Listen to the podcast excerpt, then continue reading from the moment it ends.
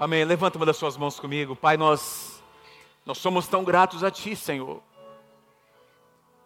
Somos tão gratos a Ti, Senhor, por poder nos reunir num lugar como esse, tão lindo. Pai, que reflete a Tua bênção sobre nós.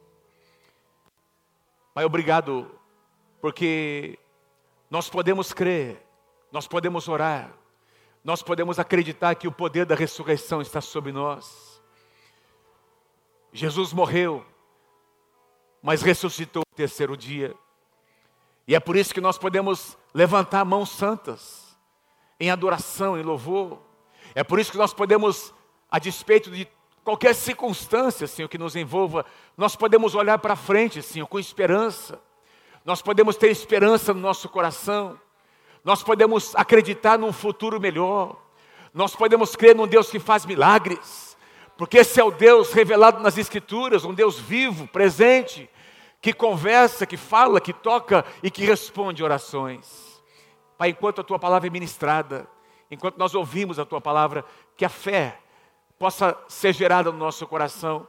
Prepara, Senhor, esse ambiente para que milagres aconteçam aqui, Senhor. Essa é a nossa oração em nome do Senhor Jesus. E todo o povo de Deus diga amém. Dê mais um aplauso ao Senhor, amém. Ele está presente nesse lugar. Obrigado, obrigado, Paulinho, obrigado.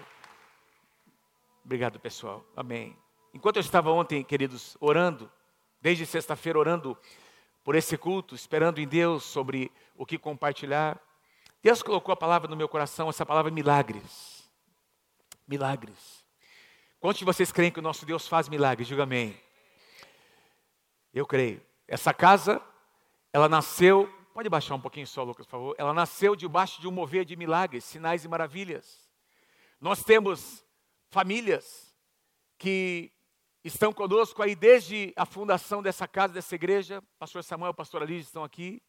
Se você não conhece ainda a história, o som está chegando bem aí, gente? Vocês estão me ouvindo? Beleza? Se você não conhece toda a história da igreja, tem um livro que foi escrito sobre a trajetória, a história do pastor Samuel, da pastora Lígia e dessa casa, e que conta muitos e muitos milagres, é, com detalhes, não é? Milagres que aconteceram, famílias que foram curadas, restauradas, situações de enfermidades, não é? Pessoas desenganadas, pessoas que foram libertas, que chegaram possessas por legiões, por espíritos malignos nessa casa e foram curadas e libertas pelo poder de Deus.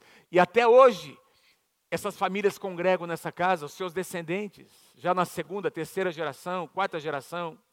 E ontem, enquanto eu orava, sexta, sábado, enquanto eu orava, Deus me fez, uh, estava fazendo uma devocional de ontem de manhã, não é? E que a gente faz juntos, e, e na, no texto do devocional está exatamente conta a história daquela mulher com fluxo de sangue que foi curada, aquela mulher com hemorragia que foi curada pelo poder de Deus, e a filha de Jairo, que ressuscitou. E eu, eu, então eu comecei a ler aquele texto e as palavras, elas foram tão fortes ao meu coração, e eu quero compartilhar sobre esse texto com vocês. Marcos capítulo 5. Marcos capítulo 5. Diga assim comigo: Deus nunca chega atrasado. Marcos capítulo 5, do versículo 21 até o 42, duas histórias que se misturam, dois milagres de Jesus, não é? O milagre que aconteceu no corpo de uma mulher com hemorragia há 12 anos e a ressurreição de uma criança. Acompanhe comigo a partir do versículo 21. Tendo Jesus voltado no barco para o outro lado, ele estava tinha exatamente acontecido a libertação daquele, daquele rapaz que vivia nos sepulcros, estava possuído por uma legião, legião de demônios, e Jesus atravessa o mar da Galileia e desembarca aqui nesse lugar. E diz que quando ele chegou do outro lado, afluiu, como sempre, para ele uma grande multidão. E ele estava junto ao mar, ministrando, compartilhando a palavra, não é? Já tocando as multidões. Eis que se achegou a ele um dos principais da sinagoga, chamado Jairo, e vendo prostrou-se aos seus pés. Agora, eu quero te animar, enquanto você lê, ouve, eu estou lendo aqui duas histórias que poderiam ser a sua história. Enquanto você ouve, enquanto você lê comigo, Deixa o Espírito Santo gerar fé no seu coração nessa manhã. Porque esse mesmo Jesus que operou milagres há mais de dois mil anos atrás está presente aqui nessa manhã. E diz ali que Jairo insistentemente, primeiro ele se prostrou aos pés do Senhor Jesus, demonstrando atitude de adoração, versículo 23, e insistentemente suplicou a Jesus, a minha filhinha. Veja, meus irmãos, palavras de um pai que amava sua filha, palavras de carinho, a minha filhinha está à morte. Vem, impõe as mãos sobre ela, o que mostra que ele tinha entendimento do que acontecia no Antigo Testamento, não é? De que a imposição de mãos liberava o poder e a autoridade do Senhor, de Deus. Era liberado pela imposição de mãos. Vem, impõe as mãos sobre ela para que ela seja salva. Eu vou explicar essa palavrinha, não é? E ela então viverá. Grande, porque ela estava agora quase morrendo, uma, alguma enfermidade, alguma situação totalmente incontrolável, né? Grande multidão seguia comprimindo o Senhor Jesus. E aconteceu que certa mulher, nisso, enquanto ele falava, enquanto Jairo conversava com Jesus, insistindo para que ele fosse até sua casa, aconteceu que certa mulher, que havia 12 anos, vinha sofrendo de uma hemorragia e muito padecera a mão de vários médicos, tendo despendido tudo quanto possuía, sem contudo nada aproveitar. Antes, pelo contrário, indo a pior, piorando cada vez mais, tendo ouvido sobre a fama de Jesus, vindo por trás dele. Presta atenção, enquanto Jesus conversava com Jairo, enquanto Jesus estava ali parado, não é? E as atenções estavam ali, todo mundo vendo, apreensivos ali, como é que, em que iria dar essa conversa com Jairo, que se prostra, não é? Chamou a atenção de todo mundo. E essa mulher vem por trás, tendo ouvido sobre a fama do Senhor Jesus, vindo por trás dele, sem que ninguém percebesse, porque a atenção não estava nela. Por entre a multidão, tocou-lhe tocou a veste, porque dizia: Se eu apenas lhe tocar as vestes, eu sei que eu ficarei curada. E logo, meus irmãos, sem Jesus declarar palavra alguma, logo se lhe estancou a hemorragia e sentiu no corpo estar curada do seu flagelo. Quem pode dizer amém? Diga assim: Jesus Cristo tem poder. Jesus, reconhecendo imediatamente que dele saíra poder, virando-se no meio da multidão, perguntou: Quem me tocou nas vestes? Responderam-lhe os seus discípulos: Vê que a multidão te aperta e dizes: Quem te tocou? Ele, porém, olhava ao redor para ver quem fizera isso. Meus irmãos, vocês acham que Jesus não sabia quem era? Jesus conhecia todas as coisas, mas ele queria ensinar algo aos seus discípulos, não é? Ele queria ensinar alguma coisa aos seus discípulos. Ele, porém, olhava ao redor para ver quem fizera isso. Então a mulher, atemorizada e tremendo, côncia do que nela se operara, tinha certeza da cura, veio, prostrou-se diante dele e declarou-lhe toda a verdade. E ele lhe disse: Filha, a tua fé te salvou, vai-te em paz e fica livre do teu mal. Falava ele ainda, quando chegaram alguns da casa de Jairo, daquele que estava conversando com o Senhor Jesus, da casa do chefe da sinagoga, a quem disseram: A tua filha já morreu. A tua filha morreu, Jairo. Não há mais nada que se possa fazer. Por quê? Você ainda incomoda o mestre? Mas Jesus, sem acudir tais palavras, disse ao chefe da sinagoga: Não temas, crê somente. Não temas, crê somente. Eu acho que nós precisamos dizer isso uns para os outros nessa manhã. Eu não sei o que você está passando. Eu não sei o que você está vivendo hoje. Eu não sei se tem algo que você chama de impossível. Mas Jesus está aqui para dizer a você nessa manhã: não temas, apenas creia. E Deus vai usar a boca de cada um aqui para dizer, para nós dizermos uns aos outros: não temas, apenas creia, não temas.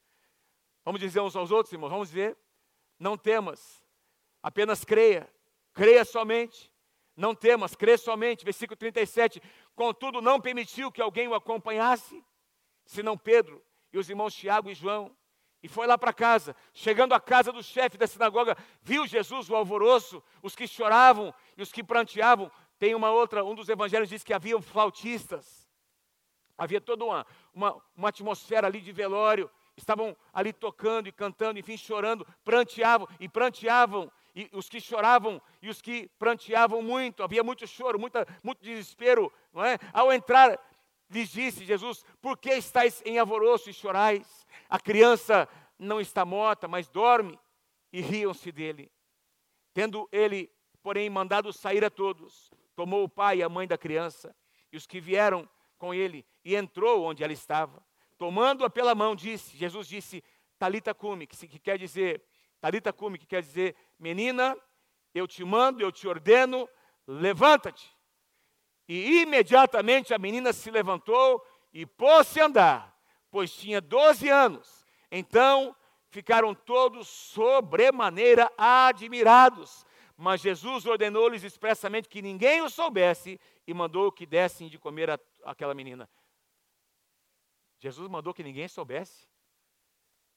Uma menina de 12 anos ressuscita. Eu acho que Jesus queria o efeito contrário, na verdade, não é?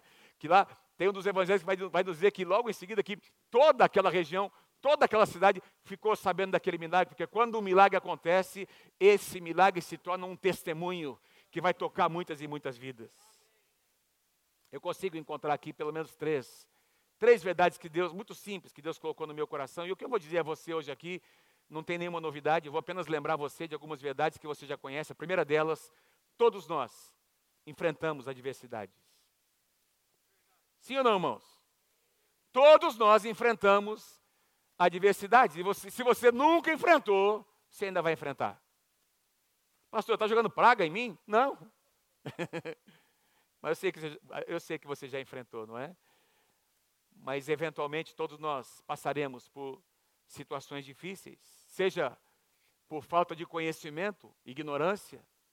A Bíblia diz, por exemplo, em Oséias capítulo 4, versículo 6, o meu povo está sendo destruído, está sendo prejudicado porque lhe falta o conhecimento, ou seja, meu povo está sofrendo algumas coisas porque está praticando coisas na sua ingenuidade, que entristece o meu nome. Então, meu favor se afasta. É, é uma, uma das razões pelas quais nós sofremos, pela falta de conhecimento. Uma segunda razão é pela quebra de princípios. Quando nós abrimos brecha, nós mesmos tomamos decisões equivocadas e nós então damos o que nós muitas vezes citamos como uma base legal para que demônios, para que espíritos malignos ajam. Interessante uma coisa, presta atenção aqui comigo. Muitas vezes que Jesus curou alguém, diz que havia naquela pessoa um espírito de enfermidade. Diga assim comigo, um espírito de enfermidade. O que significa que aquela enfermidade era em decorrência de uma brecha espiritual. Vocês estão comigo, gente? Uma brecha espiritual que eventualmente foi aberta, e aí Satanás entrou por aquela brecha e agiu e atuou e trouxe maldade. Lembra? Eu ministrei aqui alguns domingos atrás, quando Pedro fala: fiquem atentos. Fiquem alertas, porque o diabo, o vosso adversário, ele anda ao derredor como um leão, rugindo a quem possa tragar, esperando uma brecha. E muitas vezes, eventualmente, nós, irmãos, acabamos dando brechas por atitudes, por escolhas que nós fazemos e sofremos consequências. No Salmo 81, versos 8, 11 e 12 diz: Ouça, meu povo, olha o que Deus diz, irmão, sobre Israel. Ouça, meu povo, as minhas advertências. Se tão somente você, você me escutasse, ó Israel, mas o meu povo não quis ouvir-me, Israel não quis obedecer-me, por isso eu os entreguei ao seu próprio, ao seu coração obstinado. Olha que coisa, que coisa terrível, coração obstinado, para que seguissem os seus próprios planos, e nós sabemos o que aconteceu naquela, com aquela geração. Eles sofreram no deserto, por quê? Por causa do seu coração obstinado. Deixa eu dizer uma coisa a você, em nome de Jesus. Sempre que Deus usar um homem, uma mulher de Deus, para falar com você, alguém que você considera autoridade na sua vida, alguém que você considera um conselheiro, alguém a quem você diz que se submete, ouça o que essa pessoa tem a dizer a você. Não deixe o seu coração se tornar endurecido e obstinado. Pare de dar desculpas. Às vezes você não está conseguindo entender o que alguém que andou um pouco mais do que você está tentando mostrar, explicar. Mas se você abrir o seu coração e permitir que Deus quebrante o seu coração, o favor de Deus virá sobre a tua vida. O problema é quando nós nos acostumamos a resistir, não é uma palavra que vem, o nosso coração vai se tornando endurecido, cauterizado, nós vamos perdendo a sensibilidade, e esse não é o plano de Deus para você. E aí, às vezes, Deus está movendo e agindo. Lembra da história de Sansão, que é uma das mais fortes do Antigo Testamento? Ele começou a brincar, ele começou a resistir a Deus. E a Bíblia vai nos dizer, meus irmãos, que de repente, quando Dalila cotou ali a, a, aqueles cachos, não é? Ele entregou o segredo a ela. A Bíblia diz que ela disse: Ó, os filisteus estão chegando. E ele se levantou, tentando ah, ah, ir contra os filisteus, mas diz lá que ele nem havia percebido, nem percebeu que a presença de Deus, a unção já havia se retirado.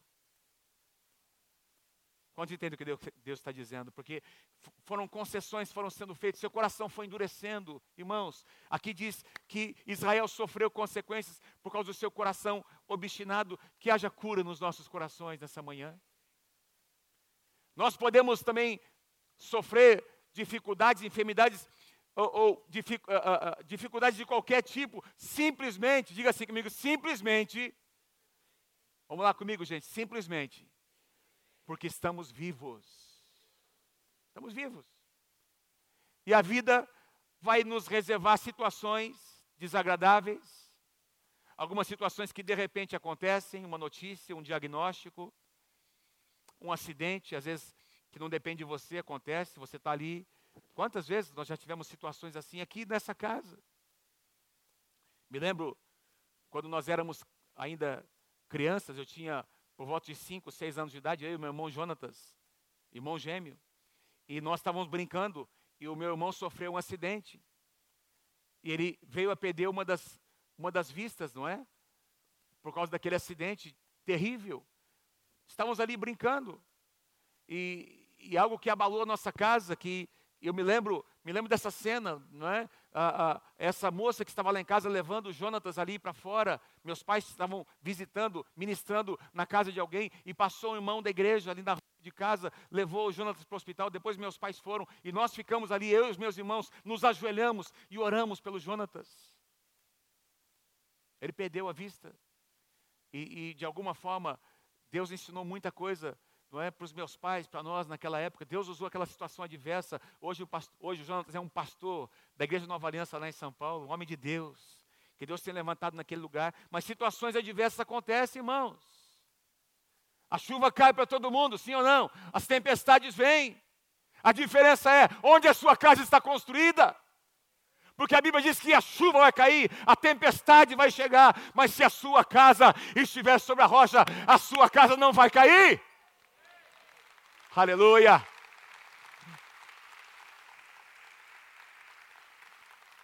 E se eventualmente nós experimentamos perdas quando uma tempestade vem, porque você é um filho, uma filha de Deus, de alguma forma você vai sair mais forte do outro lado. Deus vai prover, Deus vai fazer daquela situação uma, uma, situa uma situação propícia para um grande milagre acontecer na sua vida. É assim que eu creio. Diga amém se você crê em nome de Jesus.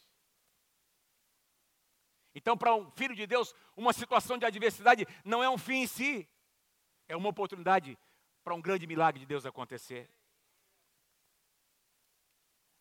Jesus disse em João capítulo 16, verso 33, e aqui nessa ocasião, Jesus está preparando os seus discípulos, está dizendo: Olha, eu estou indo para a cruz, eu vou morrer pela humanidade, pelos pecados da humanidade. Vocês, num primeiro momento, ficarão sós, e vocês depois serão perseguidos. Jesus está preparando a igreja, preparando os discípulos, irmãos. E aí ele diz para eles: Eu lhes disse essas coisas para que vocês, para que em mim vocês tenham paz. Quem aqui crê que Jesus, no meio de uma grande tormenta, existe paz que nós podemos desfrutar? Para que vocês tenham paz neste mundo, vocês terão aflições, aflições aqui, tribulações de todo tipo. E aqui a palavra significa uma prensa, não é? Vocês serão prensados, contudo, tenham bom ânimo. Jesus diz: Eu venci o mundo.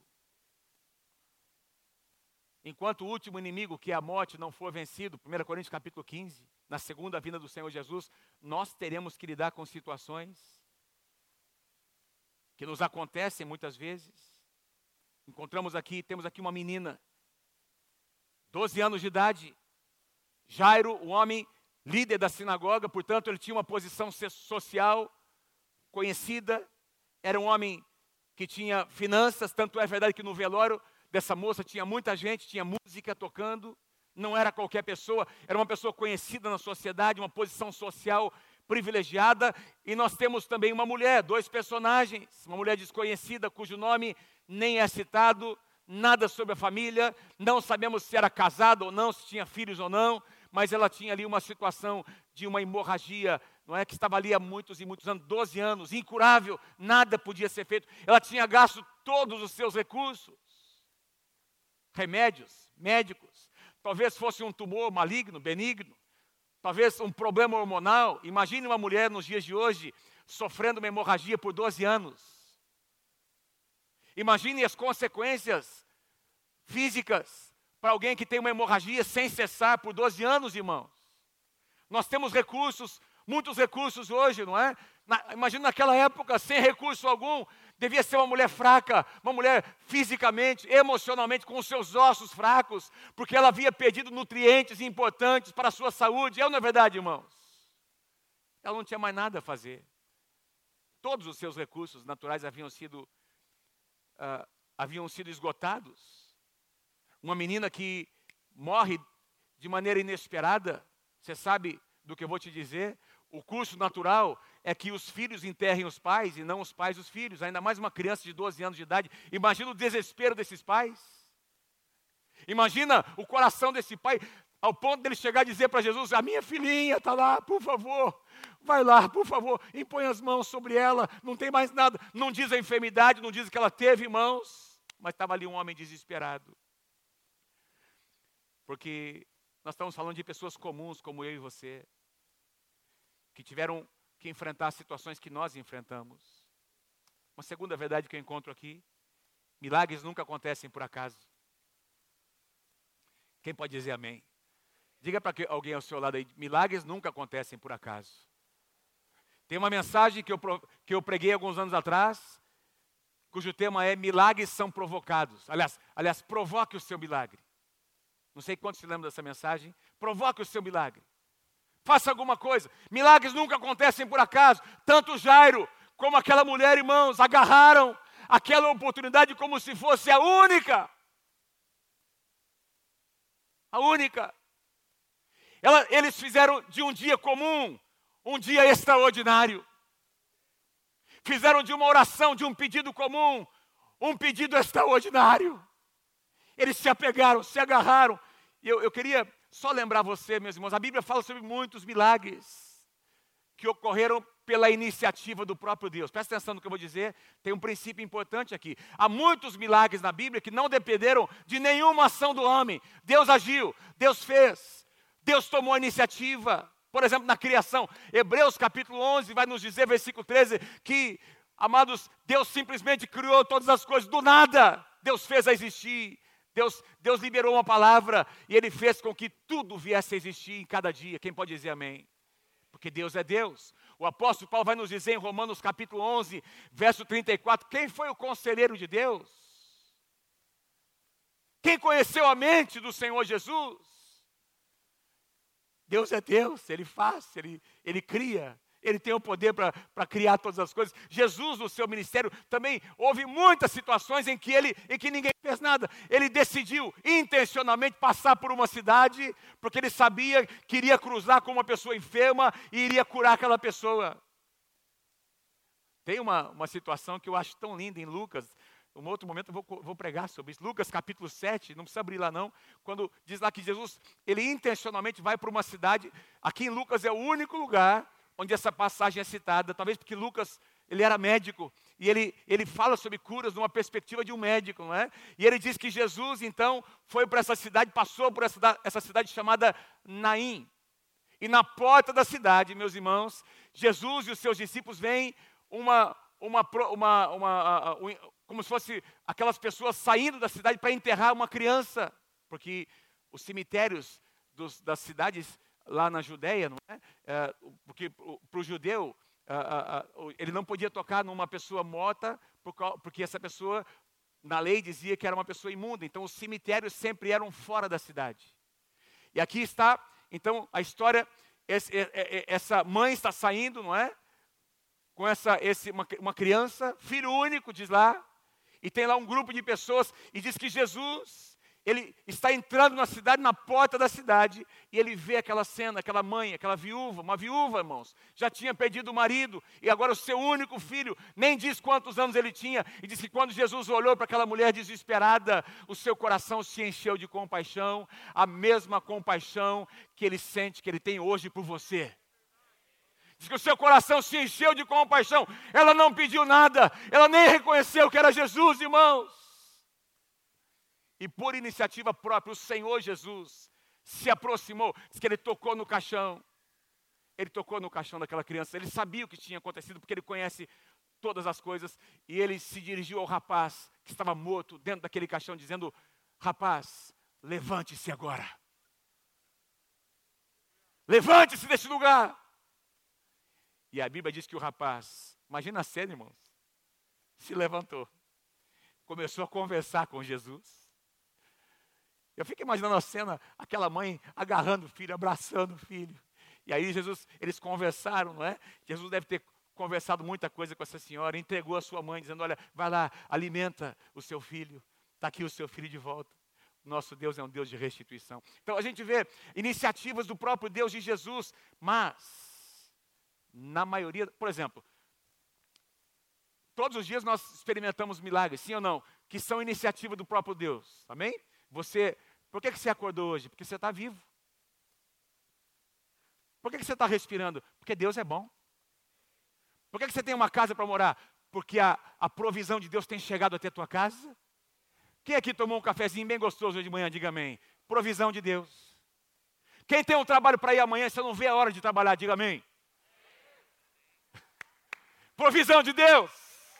Provisão de Deus. Amém, queridos? Ah, pastor, mas você não você nem sabe, você nem sabe o que eu estou passando. Tem alguém pior. Sai um pouquinho aqui na periferia de Londrina. E você vai começar a levantar suas mãos para louvar Deus por aquilo que Ele tem te dado. Porque Deus tem sido fiel. Todos os dias. É iniciativa do próprio Deus. Pra, para bons e maus. Nós estamos experimentando a bênção, o favor do Senhor todos os dias. Agora, irmãos, presta atenção. Muitos milagres nas escrituras, nas escrituras aconteceram por uma iniciativa do homem. Presta atenção no que eu vou dizer a você, para você entender o que eu estou dizendo, não é? Veja, de repente, as pessoas ah, ah, faziam algo, agiam de uma forma diferente das, do que as outras. É ou não é verdade? Irmãos, pensa comigo, quantas pessoas no meio daquela multidão não estavam numa situação parecida com aquela mulher? Talvez não tinham uma hemorragia, mas tinham uma outra enfermidade. Sim ou não? Quantos pais talvez não tinham um filho ou uma filha? Ou o seu casamento, não é? Alguém com o seu casamento ali à beira da, da separação e estavam acompanhando Jesus, mas essa mulher e esse homem fizeram o que ninguém fez. Quem está comigo aí, diga amém. Eles fizeram algo que ninguém fez. Essa mulher disse: Eu sei. Eu não estou nem aí. Eu, eu, eu, eu, vou, meio escondido aqui, vou tentar, não é? A hora que eu ver, a hora que, a hora que abrir uma brecha, eu vou agarrar no manto, porque eu sei que, eu sei que ele vai me curar. Eu sei que alguma coisa vai acontecer. e esse homem, ele enfrentou a vergonha. Imagina os guarda-costas de Jesus tentando. O que você está querendo aqui, rapaz?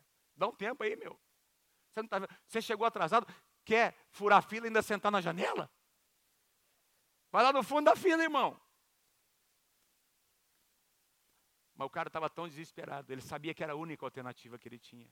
E ele fez de um dia comum um dia extraordinário na sua vida. Por iniciativa dele. Pela fé do seu coração. Quem é que disse que a nossa ação. Quem é, foi ou não foi Jesus quem disse: Pedi e dá-se-vos-á. Buscai e achareis, batei e abrir-se-vos-á. Todo aquele que pede, recebe. Quem bate, a porta vai se abrir para ele. Foi Jesus quem disse, irmão. Presta atenção, foi Jesus quem disse isso. Ah, mas peraí, pastor. Ah, isso aí, ah, ah, nós não merecemos nada. Não é pelas obras, não é pelas obras, não. É pela fé. Você não recebe porque você é bom. Você recebe porque você exerce fé naquilo que Jesus já fez por mim e por você lá na cruz do Calvário. Louvado seja o nome do Senhor tendo ouvido a fama de Jesus, versículo 27, vindo por trás dele, por entre a multidão, tocou-lhe na veste. Ela diz: Ah, se eu apenas lhe tocar. Que fé simples. Que fé simples. Ele não precisa dizer palavra alguma. Se eu só tocar, se eu só tocar, eu sei que alguma coisa vai acontecer. E aí o, o pai, Jairo, o pai, da, o pai do, daquela menina que morreu, ele disse a Jesus, da mesma forma, ah, ah, ah, filha, aliás, Jesus disse para ela, né? Filha, a tua, a tua fé te salvou. Versículo 34, antes de falar de Jairo, né? Versículo 34, Jesus disse para ela, filha, a tua fé te salvou. Vai-te em paz e fica livre do teu mal. Eu quero chamar a tua atenção, põe para mim lá, por favor. Eu não sei se vocês colocaram. A palavra salvar, o verbo salvar aqui é soso. Diga assim comigo, soso. Muito mais do que uma cura física. Significa resgate completo restauração completa, cura completa, tornar um ser completo. Jesus, ao dizer para ela, a tua fé te salvou, não se tratava apenas de uma cura física. Jesus estava dizendo, eu estou curando também a tua alma, o teu espírito. Porque você imagina uma mulher, quanta, uh, quanta, quantas palavras, ou, ou digamos, quanta quanta, quanto escárnio ela ouviu de alguém, ainda mais naquela, naquela época, quanta rejeição, quanta vergonha essa mulher não passou, irmão. E aí Jesus disse: Eu estou curando o teu físico, mas eu também estou curando o seu coração, a sua alma. Porque você foi uma mulher que experimentou vergonha na tua vida, e eu estou agora tirando a vergonha e colocando honra. Soso. A Bíblia fala sobre falsos profetas que nos últimos dias vão enganar muito, inclusive reproduzindo sinais e maravilhas. Mas, e alguns de vocês, até quem sabe, passaram por lugares onde curas espirituais foram feitas e, e ministrações uh, em lugares estranhos foram feitas. Mas eu estou aqui para lembrar você que ninguém, nenhum lugar pode oferecer sozo para você e para mim, só Jesus. Pessoas que passaram por locais onde bênçãos e passes foram dados e aparentemente houve uma cura. Aparentemente, veja a história depois do que aconteceu. Porque o diabo cobra caro quem faz um pacto com ele. Jesus não, Jesus vem e bate na porta. Jesus é gentil, se você abrir a porta, tem bênção que entra na sua casa. E é de graça. De graça.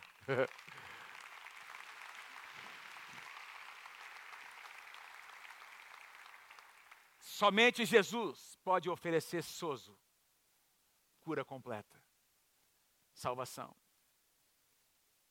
Versículo 22, vendo, prostrou-se. Jairo se prostrou diante do Senhor Jesus. Insistentemente lhe suplicou. Tem uma ação de um homem pela sua filha, minha filhinha. Palavra de um pai amoroso, desesperado. Irmãos, presta atenção. Enquanto Jesus elogiava ação de uma mulher, uma notícia chega. Os familiares chegam dizendo: Jairo, para, larga o mestre. Já morreu, não tem mais nada a ser feito. Não incomode mais o mestre. Mas Jesus ouve, porque Jesus sempre ouve. Não fazendo caso do que lhes disseram, Jesus disse a Jairo, o dirigente da sinagoga: Não tenha medo, somente creia.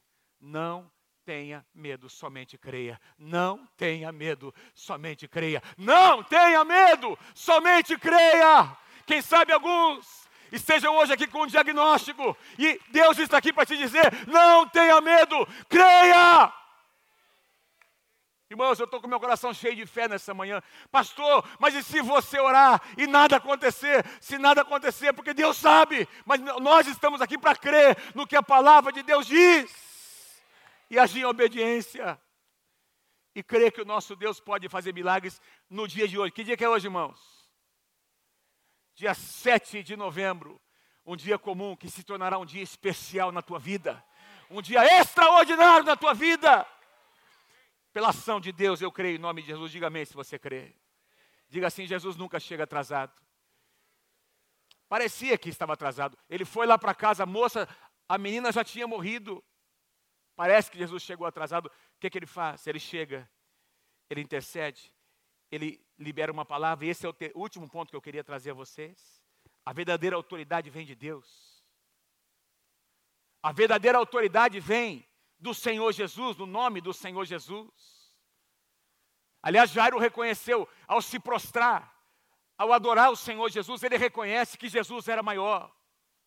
A mulher disse no seu coração: Eu sei que o poder vai fluir se eu tocar nas suas vestes. Irmãos, presta atenção: alguém reconheceu o poder e alguém trouxe uma demanda. É como se estivesse aquele poder disponível para toda a multidão, mas alguém abriu a torneira, alguém acessou, alguém colocou uma demanda em cima de um poder que estava ali sobre o Senhor Jesus Cristo. Nessa manhã nós vamos, vai haver uma demanda aqui sobre o poder de Deus. Nós vamos orar. Nós vamos crer. Nós vamos reivindicar no bom sentido como filhos, crendo que o poder de Deus será liberado. Quero chamar a tua atenção para algo aqui importante. Eu nunca tinha notado isso, mas está quente aqui em cima do palco. Uh, glória a Deus. Estou com muita fé nessa manhã para orar por você. Eu creio que vai haver cura nesse lugar. Quero chamar a sua atenção para esse último detalhe. Diga assim comigo: 12 anos.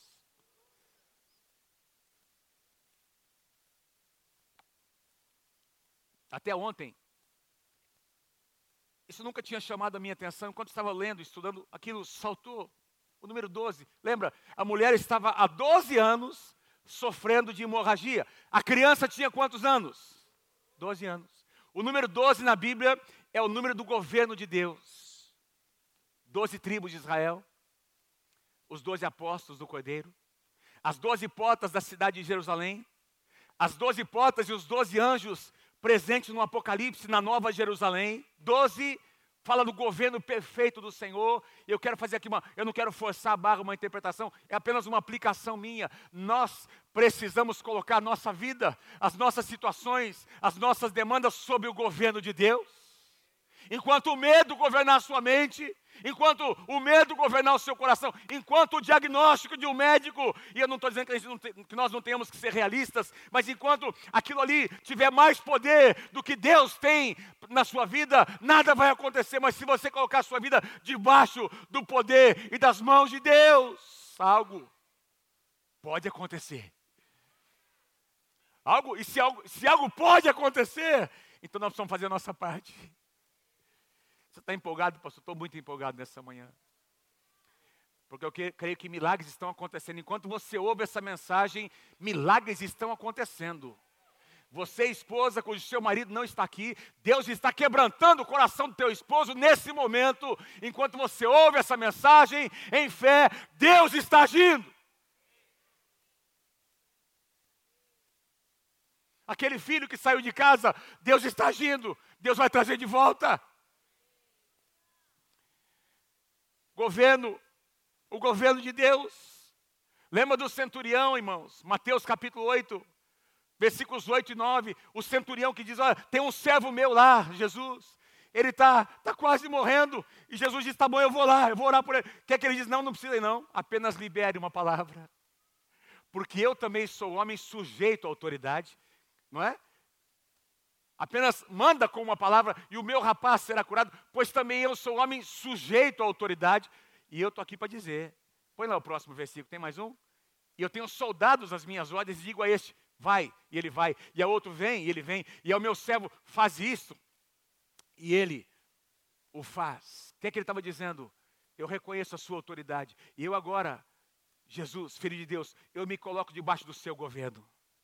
Eu me coloco debaixo do governo do seu nome, da sua palavra, do, debaixo do seu comando. Eu sou um soldado romano, eu tenho gente acima de mim, abaixo de mim, e agora eu reconheço que você é a autoridade maior, e eu submeto agora essa minha situação debaixo da tua autoridade. Apenas libere uma palavra. E aí, o que é que Jesus disse? Eu nunca vi nem em Israel alguém com uma fé como a deste homem. Então, pode ir em paz porque a palavra está liberada. E depois, quando ele voltou, a Bíblia diz o contexto que ele ficou sabendo que aquele servo foi curado exatamente no momento em que Jesus liberou uma palavra. Por causa do princípio de governo de autoridade. Quem pode dizer amém? Quem pode dar um aplauso ao Senhor Jesus? Aplauda bem forte ao Senhor, aplauda, aplauda ao Senhor. Aplauda ao Senhor, aplauda ao Senhor. Nessa manhã, a orar por situações que nós vamos orar aqui, você vai orar com entendimento. Em primeiro lugar, crendo que Deus pode fazer de um dia normal, um dia extraordinário na sua vida. Em segundo lugar, abrindo mão do medo, do receio, da incredulidade e colocando essa situação que você vive debaixo do governo de Deus. Quem está comigo aí, diga amém em nome de Jesus.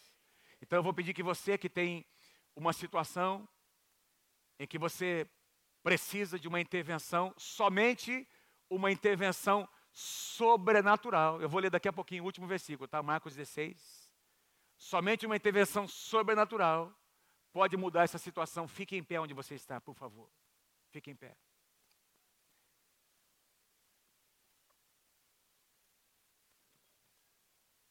Aleluia. Oribi calamaçoteribicama massai. Irmãos, nós não vamos ter condição de chamar todos vocês aqui à frente. Deixa eu mudar esse microfone aqui para ficar mais à vontade. Alguém me passa o microfone aqui, por favor? Aleluia.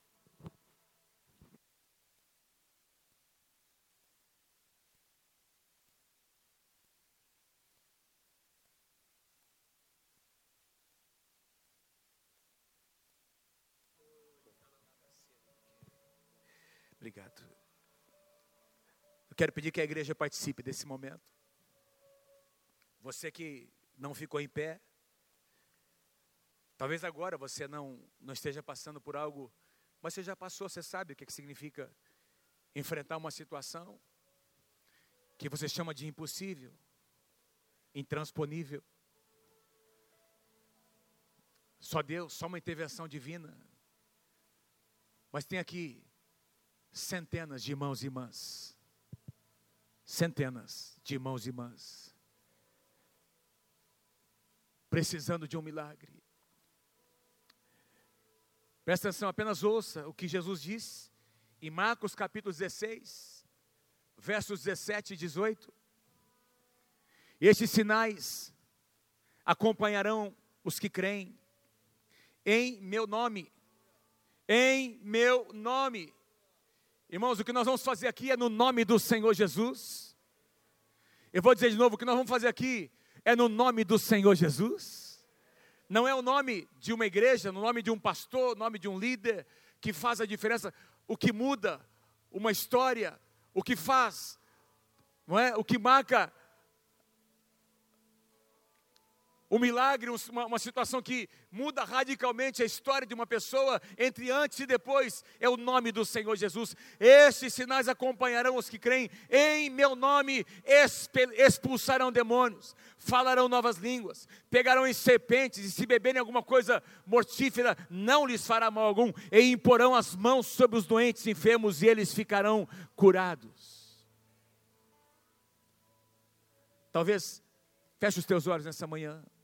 Você que está sentado também. Talvez o seu, o seu desafio não seja, o seu problema não seja uma situação de enfermidade. Deus sabe o que é. Deus sabe o que é. Mas eu vou agora dar aí um ou dois minutinhos para você apresentar isso diante do Senhor. Lembrando o que nós conversamos hoje de manhã, todos nós enfrentamos adversidades. Todos nós.